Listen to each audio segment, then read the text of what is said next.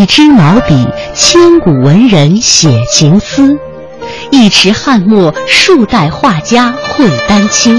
在这里，感受笔墨中国。一砖一瓦凝聚悠悠岁月情，一草一木讲述风云变幻事。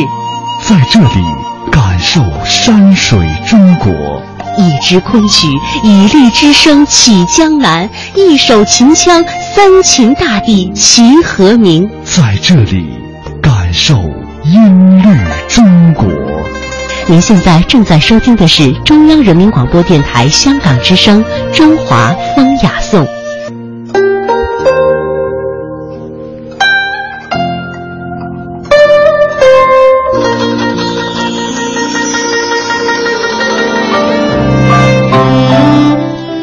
中华文化精髓，颂华夏历代风雅。欢迎各位收听《中华风雅颂》。大家好，我是郑博。大家好，我是君阳。在今天的《中华风雅颂》当中呢，我们将集中和大家说一说非常神秘的中国的颜色。每一种颜色背后，究竟我们可以怎样去解读它呢？首先走入每日一问，我们来了解一下，为什么皇帝都喜欢黄颜色呢？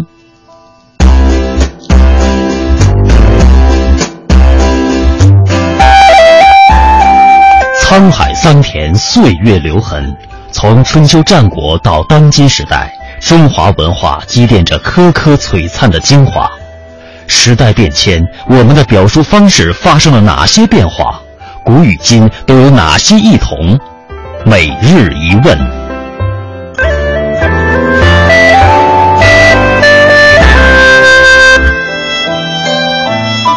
古代的帝王啊，非常崇尚这个黄的颜色。这个黄色呢，常常被看作是军权的象征。这就要说说它的起源了。起源于古代的一个思想，那就是农业民族净土的思想。按照我们中国的这个阴阳学说来讲的话，黄色在五行中为土，这种土是在宇宙中央的中央土，它放在五行当中啊，就是土为尊。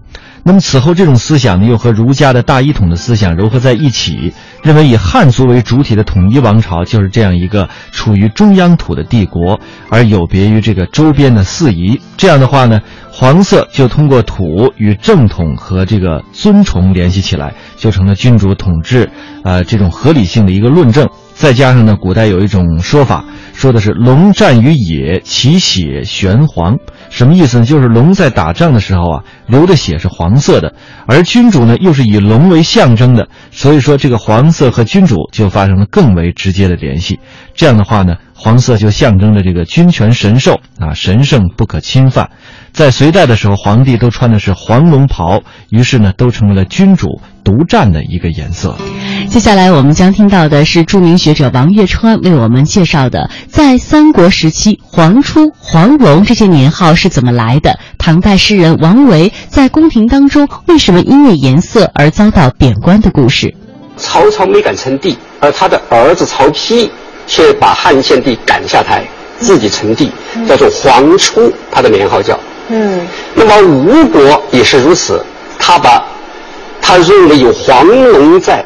所以他把自个儿的年号称为黄龙，嗯，所以三国时期起码有两个国家用黄色来作为自个儿年号。唐朝的王维曾经做过太岳丞，因为他二十三岁做了进士，嗯，封了个官，什么意思呢？是做皇帝的宫廷乐队或者宫廷音乐的总的负责人，嗯。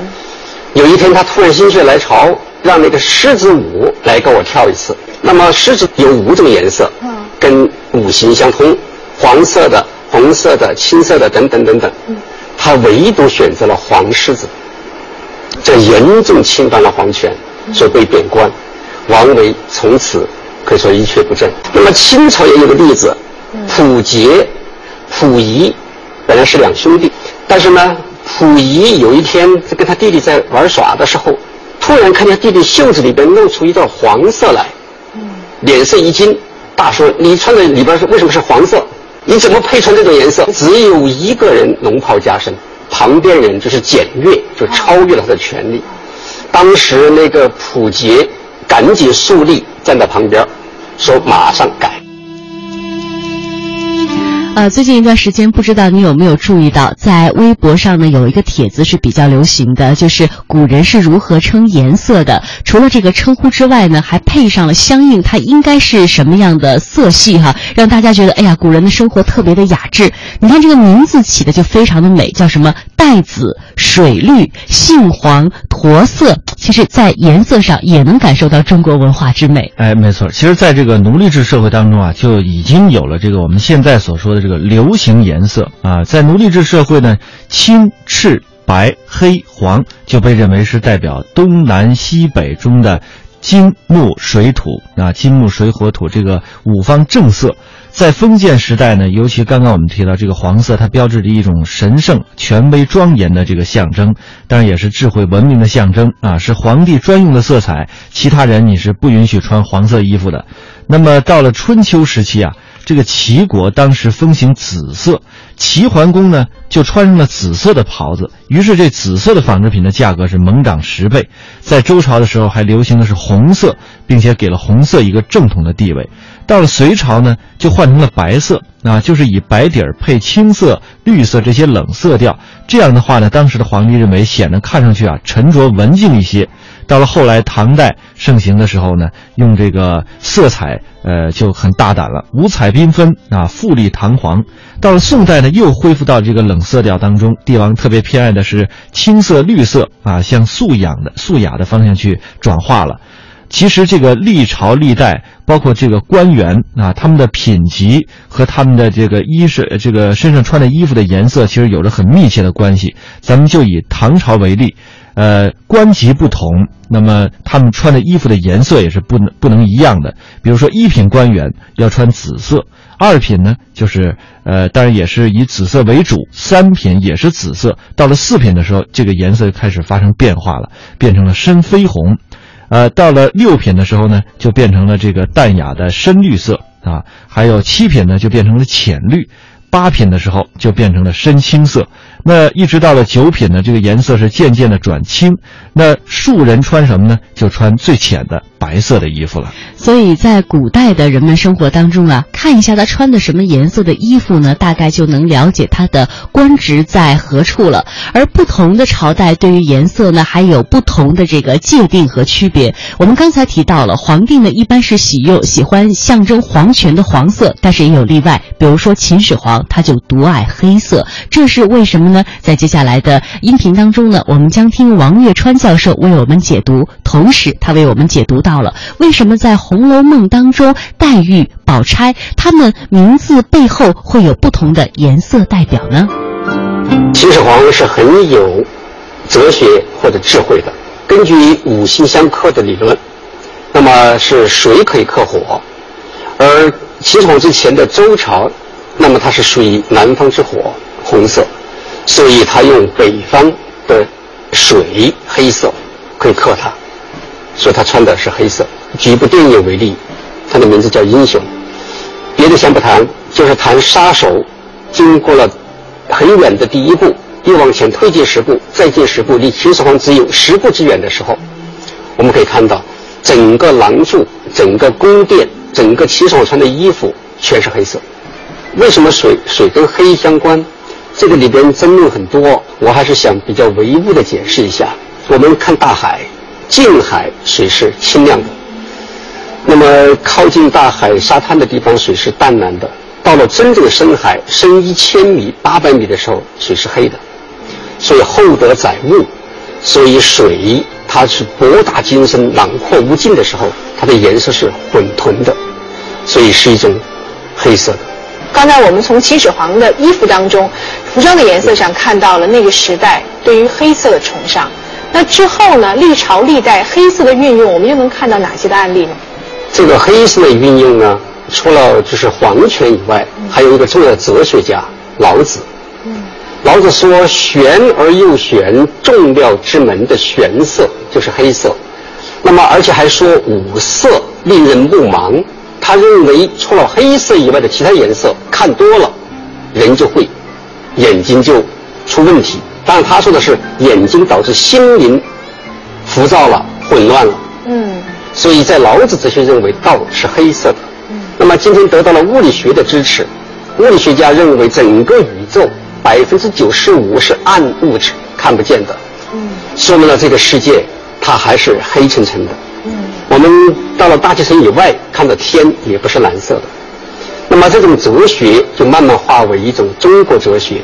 所以一般的人认为素很素的颜色恰好是最绚丽的。生活当中我们可以看到，年轻的姑娘往往穿得很素。一身黑，一身白。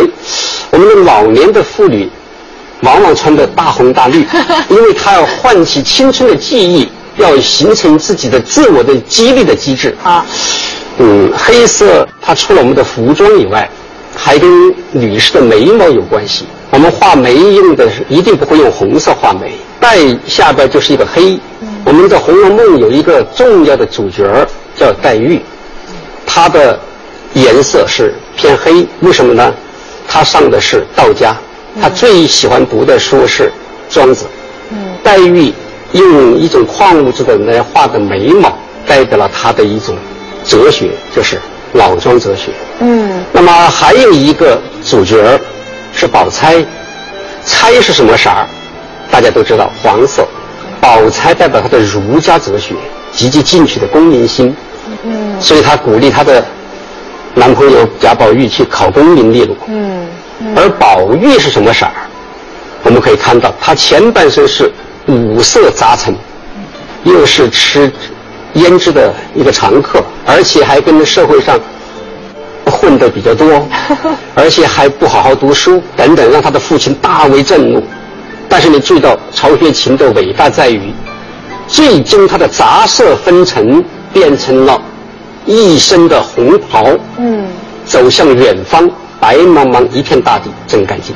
他是这三位当中自信最初最差，最终达到最高境界的一个人。嗯，他说明了一个道理：哲学就是让一个人在人间充满了苦难生活当中，最终的顿悟走出去。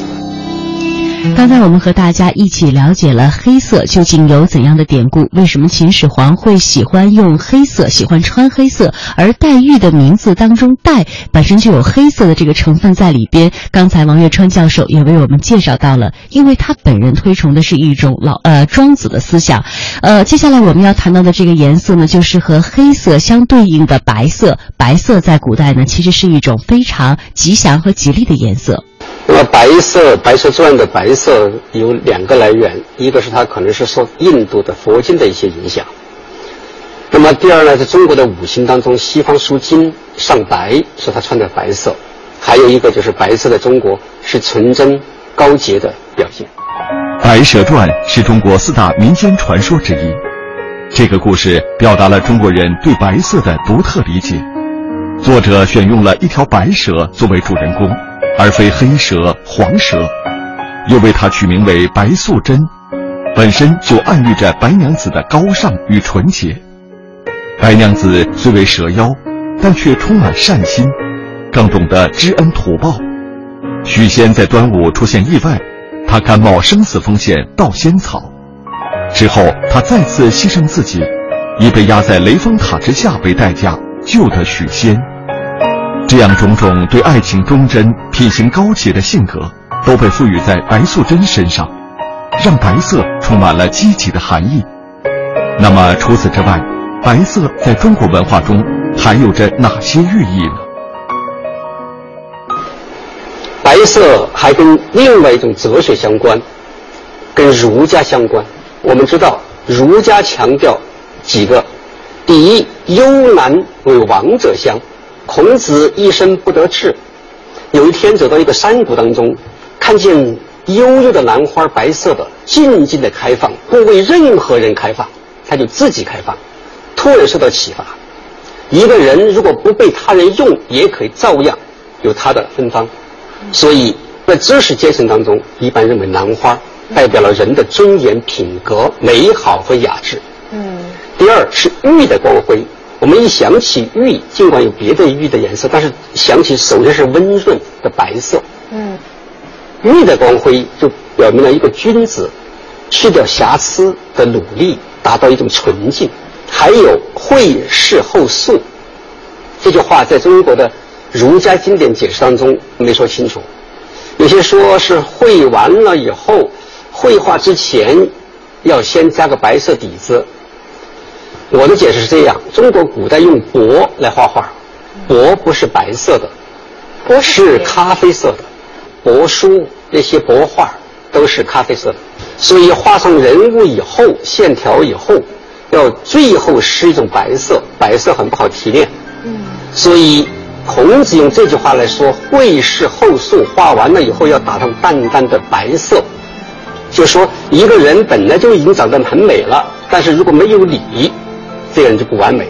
在生活当中，我们可以看到，有些打扮如实、长得很漂亮的姑娘，一开口，惨了，没有礼貌。所以儒家强调的是会是后素的素，素就是白，嗯，玉的光辉白，这就代表了，就是我们为什么看《白蛇传》，你看不出很多的动物性，看不出很多的宗教性，而看出了人性，看出了爱情这个道理。那么历史上还有一些很有趣的故事，崇尚白色，比如说曹操。的女婿何晏，何晏可了不起，是一个清谈高手。他呢，长得非常白，白到什么程度？一般的姑娘见到他，他也自己很自豪，顾影自怜，走几步就要回头看看自个影子，所以引得很多姑娘家很喜欢他。魏明帝就曹操的孙子，不相信他有这么白，他肯定是在家里边泼了什么粉。有一次就做了一个动作，请他出来吃。今天的火锅，当时叫大汤锅，吃的何晏满头大汗，不断擦脸，越擦越白。魏明帝相信了，天下真是有这么白的男子啊！可见当时就连皇帝对男人的皮肤的白都无从的重现，可见那个白色深入人心。呃，我这儿稍微补充一下，就是婚纱的颜色。嗯。那么今天我们可以看到，西方的结婚的婚纱和中国的大红大绿不太一样。婚纱是从一八二零年西方人开始真正的穿上婚纱。那么到了二十世纪初，婚的礼服从白色变成了黑色，这是跟中国不太一样。二十世纪初我们可以出示照片。那么到了二十世纪的一战以后，二战一战以后，慢慢的固定下来。穿白色，那么今天中国因为在五四以后向西方学习，所以穿着白色开始结婚，但是里边的颜色大家要仔细区分。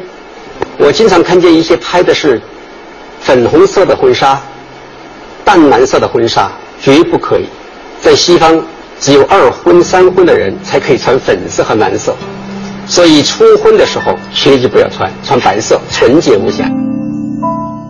其实，对于这个色彩的崇尚之上啊，不同的朝代、不同的种族啊、不同的这个官级，呃，他们崇尚的颜色是不同的。你比如说汉族就有上红色、贵黄色的习俗，这个喜欢红色呢，其实早在呃《礼记》当中就有所记载了，说周人上赤，那么这种赤呢，说的就是红。风土人情在汉族的古代当中有着很多的表现，呃，当然了，我们现在。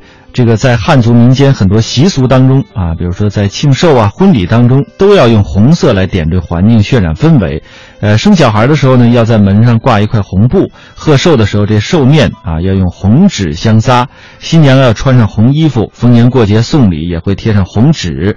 啊，这个寓意着一种喜庆的氛围。当然，送的红包呢也是红纸包。凡是这种种种的习俗，都称为是红喜事。当然，我们接下来要了解一下这个红色究竟它的这个起源啊。对于红色的崇拜是在什么时候？历史之上又有哪些典故呢？故宫为什么用红墙？我们知道土来五色之主，嗯，中心，谁可以生土呢？火可以生土。火为什么生土呢？火烧了木材变成灰，灰就是土，所以他一定要用让那个黄泉轰轰烈烈、红红火火，所以他要找生而不是找相克的东西。所以红墙就代表了一种就是那种生命，代表了一种磅礴，代表了它的国运的亨通，代表了它的那个天地运转合为一体。从我们的原始人，不管是山顶洞人。还是我们的一些原始考古都发现一个共同特点：这些古人的狮子骨旁边和他们器皿旁边都是红色的土。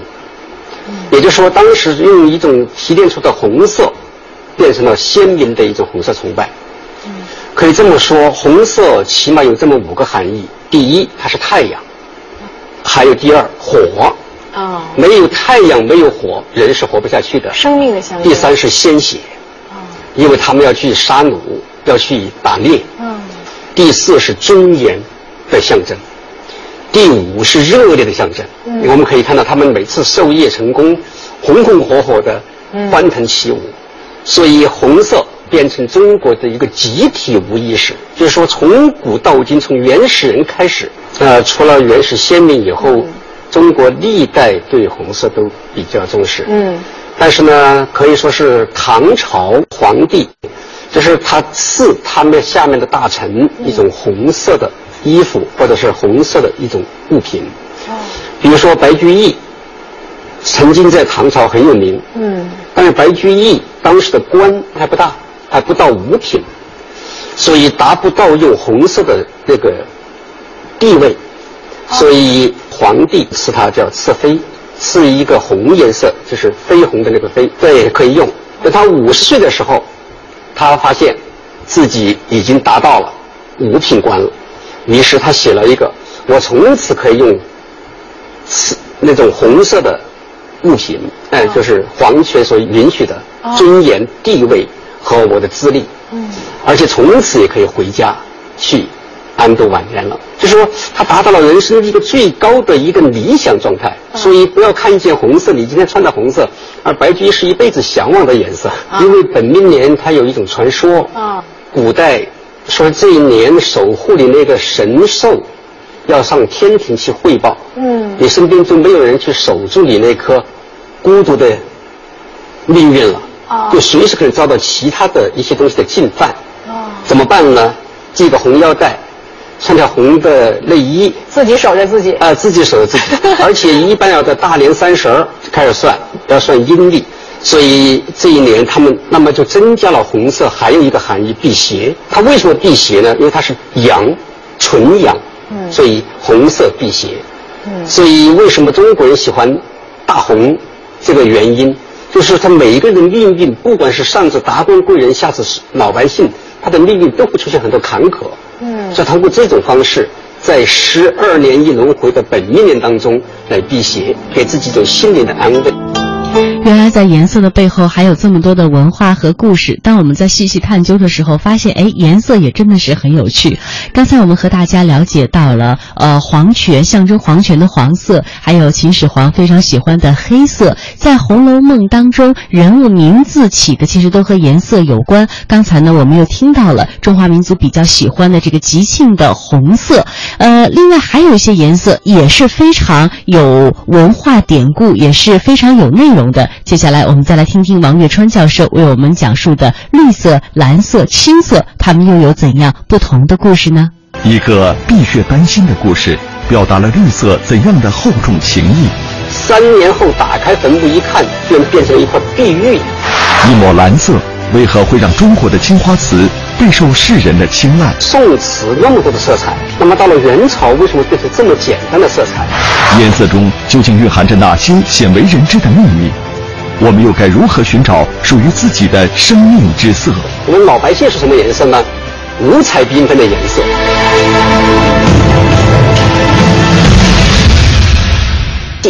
在中国古代，绿色代表了一种生机，代表了一种勃勃的一种生命的发展。《白蛇传》当中，白蛇的妹妹就是青蛇哈。嗯。这个青，这个绿色的使用，又有什么样的寓意呢？在中国，绿色和蓝色统一称为青。嗯。它代表了一个中国人喜喜欢的一种颜色，也是生命。这儿跟大家说一个有趣的事情：一个人泡了一坛子酒，抓了一条青蛇搁进去，三年以后，他说差不多泡好了，刚刚拿一个勺子去舀一勺酒，这个蛇咣的窜出来，把他手咬。这条蛇在白酒五十二度的白酒里面泡了整整三年，生命不绝。嗯，所以我们说猫有九命，蛇有三生，有这个道理。嗯，所以蛇又是青蛇，代表了生命的循环往复，永远不绝。嗯，呃，绿色有什么其他寓意吗？呃绿色除了就是勃勃生机的春天的景色以外，还有一种含义，就是一个碧血丹心、忠诚的意思。那么碧血丹心这个故事怎么来的呢？跟长虹有关。那么长虹这个人是什么样的人呢？我们知道，公元前五一八年，孔子去今天的河南拜访了老子，然后顺便专程去看了一个人，他的名字叫长虹，是一个古琴演奏专家，一个著名的音乐家。他问了孔子，孔子问了长虹，拜他为师一个问题，就是韶乐和五乐哪个更高？长虹回答：韶乐尽善尽美。所以孔子第二年马上去齐国听韶，有一句话流传下来：“三月不知肉味。”嗯，就是这么一个长虹，曾经做孔子的音乐老师。长虹曾是孔子的音乐老师，也是东周时期著名的大夫。他忠心耿耿，尽心竭力，将复兴周朝作为己任。然而，糊涂的周君王却听信政客的谣言。认为长虹有谋反之心，将他流放到千里之外的蜀地。悲愤之余，长虹剖腹自杀，以示忠心和清白。传说当地百姓为了纪念这位忠臣，把长虹的鲜血用木匣子保存起来。三年后打开匣子一看，长虹的血竟已化成了一块晶莹剔透的绿色玉。那么，长虹的血为何会化作碧玉？这里面又有着怎样的含义呢？它其实有两个含义。第一，玉就是我们所说的孔子所认为的，是一种代表了人格操守，瑕疵一点都不能要。所以玉是追求尽善尽美、通体透明的人格光辉。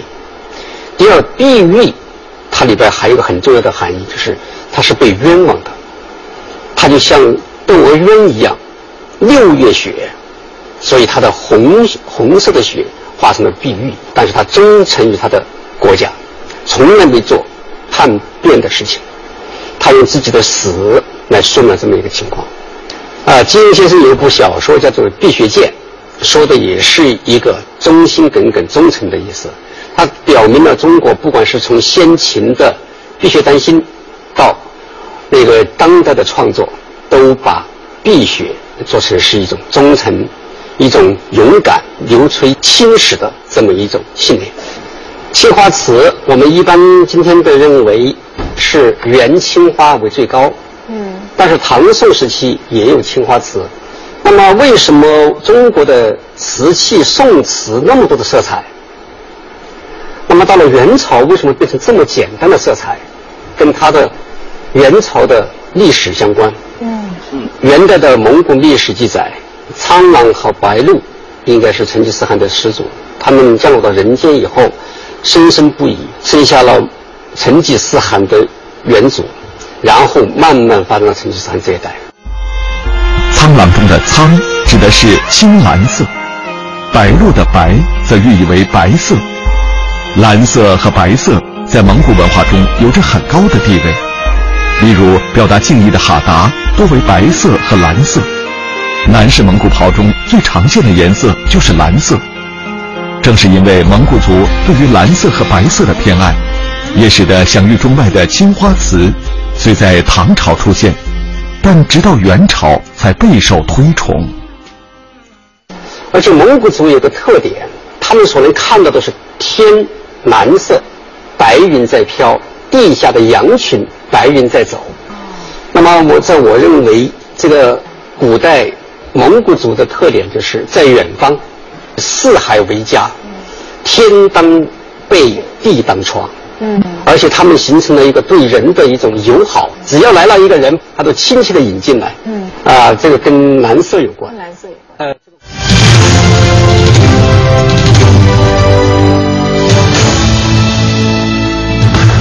这里是中央人民广播电台香港之声数码广播三十二台，香港之声全天候为您服务，以国际化的视野为您提供权威的新闻信息、丰富的文化知识和周到的生活服务。香港之声倾心打造湘江观潮、中华人物、数字新生活、民歌风尚、珠江瞭望、阳光心灵等精品节目。评说新闻中的道理，论述事实中的缘由。香港之声新闻节目，纵览全球资讯，平息焦点话题。他们如璀璨明珠，点亮历史长河。他们如文明文化节目，共享文化盛宴，欣赏壮美诗篇。歌声随聚散的浮云，从辽阔天空而来。音乐节目唱响五彩华章，拨动你我心弦。从旷野大地而来。纵观生活大千世界，世界。生活服务节目，发现生活智慧，展示多彩人生。寻找独家观点，普通话、广州话双语播出。敬请关注中央人民广播电台香港之声数码广播三十二台。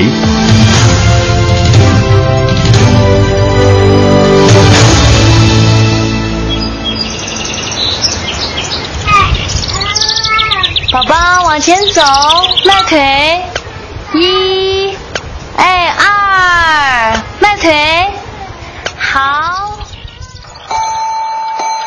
五十年后。还是这对母女。妈，别总在轮椅上待着了啊！嗯，我扶您起来走走吧。哎，别着急，别着急，您先把胳膊搭我肩上。好好好。然后再挪腿。嗯，好。对。您扶我走出了我人生的第一步，请让我扶您走完您的人生路。时间都去哪儿了？还没好好看看你，眼睛就花了。柴米油盐半辈子，转眼就只剩下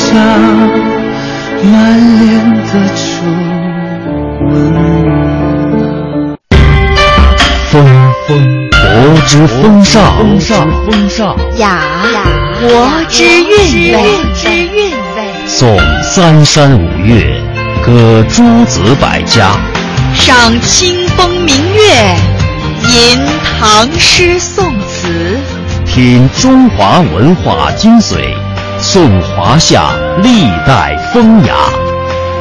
中华风雅颂。呃，这个故事发生在陕陕西，陕西省的一个姑娘，十六岁，长得极其漂亮。但是呢，她就是采纳了中国就是质简为美，说她就身上穿一身蓝花花，她的名字也跟蓝花花相关。这个后来出现了一个悲剧，这个悲剧就被演化成这么一个故事：她被地主老财看上了，抓进去，但是她和她的男朋友坚定不移。要相爱，于是地主老财要断他的后路，就送了他这么一盘馒头，但是里边下了毒。给谁吃啊？给她的男朋友吃。哦。于是兰花花呢就拿着这馒头说：“你吃了赶紧走，然后我想办法出来。”他们有一点像欧洲的罗密欧与朱丽叶。结果馒头吃下去以后不久，男朋友倒地而死。等他在里边。逃出虎狼窝，准备携手远走高飞的时候，发现她的男朋友已经倒地而死。嗯，她毅然决然把剩下的馒头吃完，双双殉情而死。这个故事被编成了二胡协奏曲，编成了芭蕾舞，编成了歌剧，还有《兰花花》那首歌，不知道有没有陕西姑娘能唱。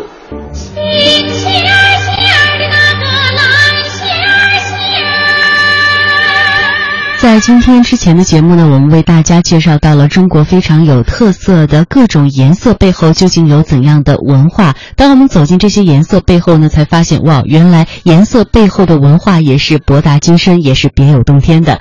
在今天后半时段的《中华风雅颂》，我们将和大家继续来欣赏的是由南京大学的莫立峰教授为我们介绍的白居易。我们在前面讲过，白居易青少年时代因为。家庭穷困，又遭逢战乱，所以呢，多次到江南去避难。他在青少年时代到江南避难的时候，到过苏州、也到过杭州这两个江南的名城。俗话说：“上有天堂，下有苏杭。”苏州、杭州不但是江南的名城，哎，地方富饶，这个物产很很好，然后人口众多，而且风景非常的秀丽，所以被人称为天堂。白居易在江南流落在江南的时候，他对于当时的苏州跟杭州的地方长官非常的仰慕。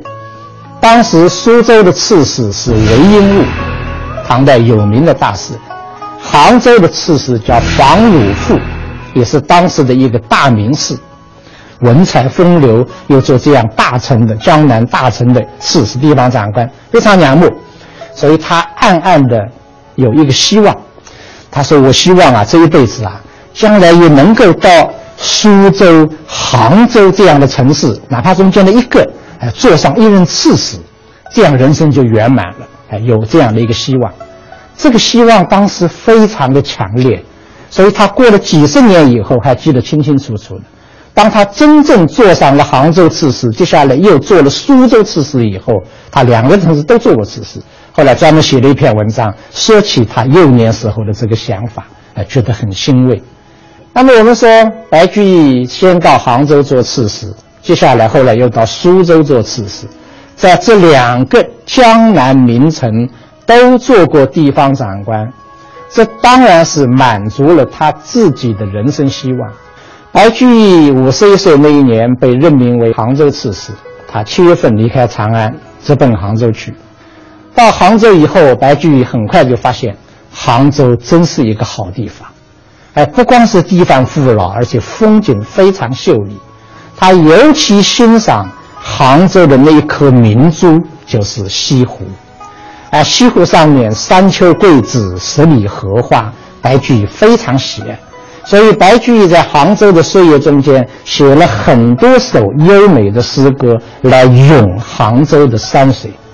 西湖啊，是很有幸，西湖得到很多大诗人的吟咏。那么，大家谈到西湖的诗，我想。虽然我们今天在讲白居易，但是大家首先想到的肯定是苏东坡的那一首西湖诗：“饮湖上初晴后雨。”他在湖上面喝酒游湖，一开始晴天，后来突然又下雨了。他写了一首诗：“水光潋滟晴方好，山色空蒙雨也奇。欲把西湖比西子，淡妆浓墨总相宜。”应该说。苏东坡的这首西湖诗是历来咏西湖诗中最有名的，概括性的、提纲挈领的把西湖的美写出来。但是我们读了以后，只有四句话，是不是觉得也还是有一点点抽象啊？西湖的美景。那么这里我们就要说到白居易的西湖诗。白居易同样也写了很多西湖诗。他有一首非常有名的，就叫做《钱塘湖春行》，就是春天在西湖上面行走。西湖一名钱塘湖，它是一首七言律诗。他说：“孤山寺北贾亭西，水面初平云脚低。几处早莺争暖树，谁家新燕啄春泥？乱花渐月迷人眼。”浅草才能没马蹄，最爱湖东行不足，绿杨阴里白沙堤。这首诗写的是什么呢？他写的是西湖一个特定的时刻，就是在初春，在一个风和日丽的很晴朗的日子里面，西湖的景色。啊，春天的水涨起来了，西湖的水非常满，水面很高，湖显得更加的宽阔。那湖边上，天边是垂着云彩，然后因为天气变暖了，黄莺啊、燕子啊，黄莺在树上忙着筑巢，燕子收了泥巴到人家梁上去做窝，然后花草也非常的丰茂。他最喜欢的就是那一条白沙堤，这是西湖里原来就有的，当时叫白沙堤，在西湖的北边。他说这一段走骑着马到那里去走走啊，真是非常的好。这首诗好在哪里呢？它既写出了西湖的宜人的风光，同时又构建了一个一种舒缓的、一种和谐的一种氛围。你在那个时候觉得，哎呀，整个的气候啊，整个的景色啊，都非常的和谐啊，人在里面走是非常愉快的。也就是说，跟苏东坡的诗相比的话，他的描写非常的具体。白居易是中国文学史上富有盛名且影响深远的诗人和文学家，有“诗魔”或“诗王”之称。然而，作为一个文采风流的大文人，此时的白居易成为了地方官员，要去掌管繁杂的政务。那么，他能否成为一个称职的父母官呢？白居易到杭州，他不是仅仅作为一个诗人来，他不是一天到晚写诗来吟咏杭州的山水，他同时是一个杭州的地方长官，要负责这个地方的政务。所以他一到杭州，下车伊始就打听当地最重要的政务是什么，好，马上就了解到了杭州最重要的事情是水利，水的问题最重要。白居易去了以后，做了两件大事情，第一。我修水井，杭州城里原来居民的饮水全靠六口水井，因为杭州进钱塘江嘛，钱塘江潮很大，倒灌那个水是咸的，那个运河里的水不能喝的，所以城里的居民喝水呢，全靠六口水井。这六口井是唐德宗的时代一个杭州刺史叫李泌的人挖的井。这个井水也不是地下的自然的地下水，这个井水实际上就是西湖水。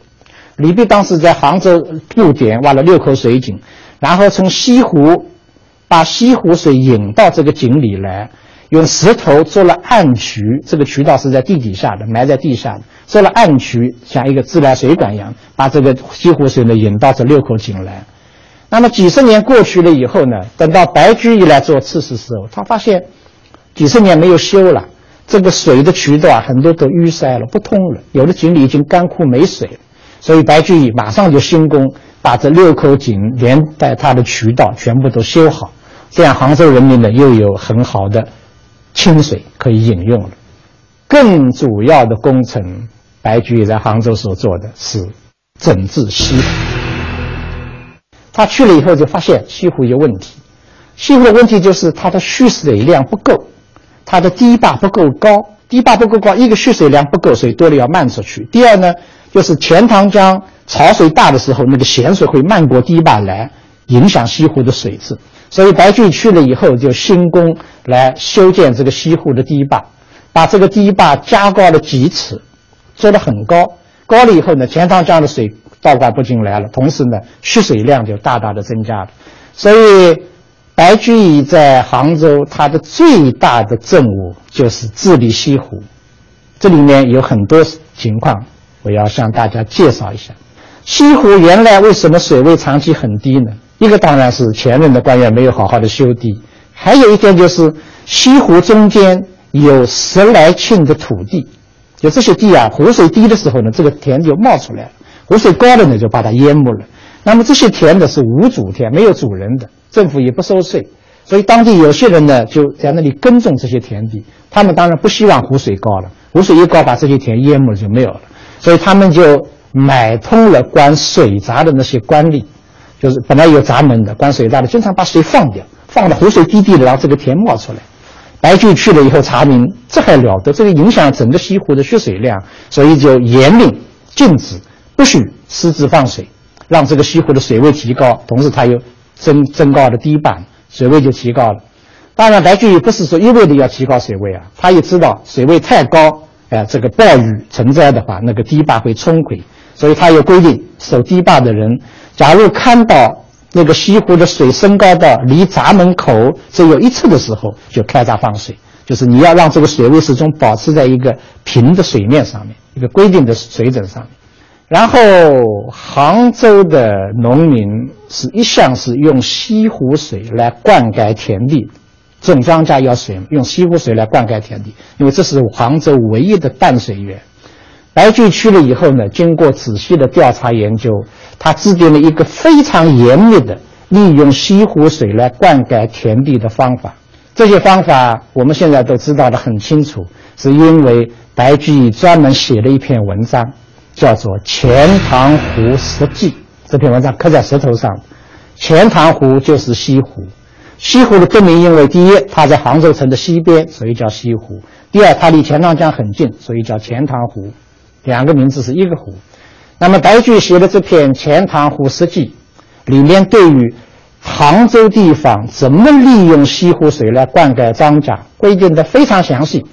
它里面说，西湖的水每降低一寸，这个水位降低一寸。这些水呢，可以灌溉十五顷的田地，一顷是一百亩，十五顷就是一千五百亩，这是有数量，他研究过的。所以他说，每次当要放水浇灌田地的时候，先要看好这块地一共有多少面积，需要多少水。放水的时候，派两个士兵，一个人站在湖边上，一个人站在地头，就是规定的时刻看水位降到多少就停止放水，这些水就够了，这是有规定的。第二呢？白居易说：“放西湖水浇田，那么钱塘县就在西湖县边上，当然是离得很近了。假如是离得远的，像到了盐官县，水到不了怎么办？他说利用大运河，当时叫关河。他说盐官县的田地可以用关河水来浇灌。假如关河水水位不够，可以临时从西湖里面调水，西湖放一点水到关河里面。”再让关河水流到盐官县那里呢，浇那里的田地。但是他说好，他有非常有这个保护水资源的意思。他是规定好，等到浇灌庄稼完以后，浇完以后，因为原来测量好的关河的水位是多少，要把多余的水再还给西湖。哎，不能放给你就算了，你浇完以后多的水还还到西湖里面去，保证西湖的蓄水量。反正就是这篇文章里面。把杭州一带怎么利用湖水来浇灌庄稼这个事情写得非常的分明，非常的细。这篇文章在白居易的文集中间啊非常特殊，因为我们知道，白居易不仅是一个伟大的诗人，他也是一位优秀的散文作家。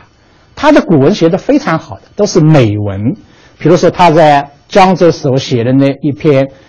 《庐山草堂记》就是一篇非常美的文字，但是这篇《钱塘湖十记》也收在白居易的文集中间，却根本不是一篇美文，一点文采都没有。为什么？他不是写散文，他是写地方上这个水利怎么办？哎，要让大家一读就懂，刻在石头上。啊，所以我们说这样的一个大文人、大诗人、风流才子，等到他到地方上做地方长官的时候啊。他是清楚知道自己的身份是什么，这个是一点都不浪漫。这篇文章里面一点浪漫气息都没有，因为它是实实在在的事情。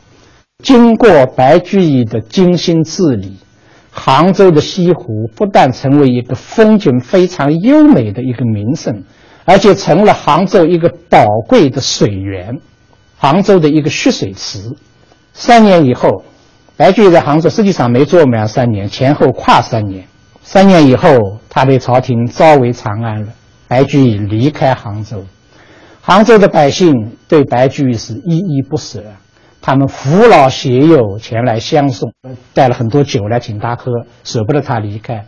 白居易呢，也对杭州的父老依依不舍，他写了一首诗留别杭州的百姓。他前面当然是表示谦虚，说你们都来送我，我其实也没什么政绩，你们怎么这么依依不舍呢？这首诗的最后有两句，叫做“唯留一湖水，玉汝救兄年”。就是我对杭州百姓并没有其他的功劳，我唯一的功劳就是整好了西湖，留下了一湖清水，玉汝救凶年。汝就是你们，你们以后碰到干旱的年份啊，这一个西湖可以对你们有一些救助。应该说，白居易对杭州的百姓是有功劳。是有恩惠。白居易为官认真，深得杭州百姓的爱戴。为了纪念白居易，人们就把白居易在西湖边上修建的那道堤坝称为白公堤。让白居易想不到的是，在杭州做了一任刺史之后，很快他又被任命为苏州刺史，而且在苏州也留下了一道白公堤。苏杭白堤成为中国文化史上的一段佳话。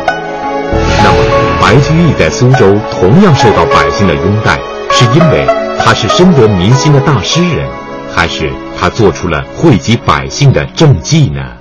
无独有偶，白居易不但在杭州做了一任刺史，等到他调回长安以后，很快又被任命为苏州的刺史，就是从四十四岁到四十五岁。他四十岁那一年被派到苏州，可惜这个时候白居易的身体状况不好，他在苏州做刺史，只做了一年时间。第二年五月，因为眼病复发，眼睛生毛病，向朝廷请长假，到八月就离职了。就是白居易在苏州，实际上只做了一年的刺史。这一年短短的时间，白居易在苏州也是非常尽心尽力的为当地做一些好事。苏州跟杭州一样，也是江南的名城。当时他的财富收入，就是政府的财政收入是非常高的，哎，地方富饶。所以白居易到了苏州以后呢，自己觉得责任重大，要把这个地方治好。所以他到苏州以后啊，他写给元稹的信诗里面说：“我真是政务繁忙啊，从清早一直办公到黄昏都办不完，事情多得不得了，非常忙。”可惜的是，这一年呢，白居易身体境情况一直不好，他肺病复发，咳嗽。第二年春天骑马又摔伤了脚，摔伤了腰，然后又眼病又发作，所以影响了他办公。但是尽管如此，白居易在苏州还是非常勤劳的做他的处理他的政务，他也为苏州的老百姓、为地方上做了不少好事情。白居易到苏州以后，他很快就发现。苏州虽然号称水城，有人说他是现在啊，有人说他东方威尼斯，他河道多，但他发现这个水城啊，实际上有的河道已经淤塞了，有的地方的水运并不方便，所以他到了苏州以后，他就发动民工，带领人民来整治这些河道，尤其是他新开掘了一条河道，从苏州城西的一个城门叫仓门，开一条河。一直挖到虎丘山下，这条河的名字叫三塘河。三塘河是白居易在那里开掘的。那么三塘河，它首先是为了运输交通，就是它在仓门这个地方呢，跟大运河连起来了。大运河一个分叉插出去，一直插到虎丘山，这交通当然就非常方便。他挖河的时候，挖出来的土呢，就堆在河边上，做了一条堤。这条堤叫做三塘堤，因为防止河水泛滥。久而久之，因为交通发达以后呢，这个地方的经济就起来了，这这一带地方就变成了非常繁华的一个市区，所以苏州人就把三塘堤叫做三塘街，成了一条街道，两边都盖了房子。三塘街同时又被苏州人民称作白公堤，就是是白居易白公在这里修建的这套堤，这个名字一直保存到现在。当然，后来在虎丘山还给白居易修了一座祠堂，是苏州人民对他的纪念。他在这些刺史任上，他的清廉情况如何？他廉洁奉公吗？我们的答案是肯定的。白居易相当廉洁。白居易在杭州做满三年刺史以后，唐代的一本著名的笔记叫《唐雨林》，这是一本很严谨的著作。《雨林》中这样记载。说白居易离开杭州刺史任的时候，他把三年来多下来的俸禄，就是朝廷发给他的薪俸，他没用完太多了，剩下来的钱都捐出来，捐给杭州的地方公库、地方的财库、金库，哎，留下来干什么呢？就是留给下一任的杭州刺史，以后的杭州地方政府，假如要办什么工程啊、要救灾啊，钱不够呢，可以拿出来用。哎，他捐了一部分钱出来。这件事情在白居易本人的诗文中间都没有提到，也许是传闻，但是假如不是他清廉的话，怎么会有这样的传闻？如果一个贪官，民间会有这样的传闻吗？说这个贪官捐了多少钱给公苦廉？不可能的。所以说明这件事情就说明当时的百姓对于白居易的清廉，大家是有一个公认。所以我们说。白居易做地方官，无论是从他的政绩来考核，还是他从他的清廉程度来考核，他都是一个合格的，或者说是一个比较优秀的地方官。他是尽到了他做刺史的责任的。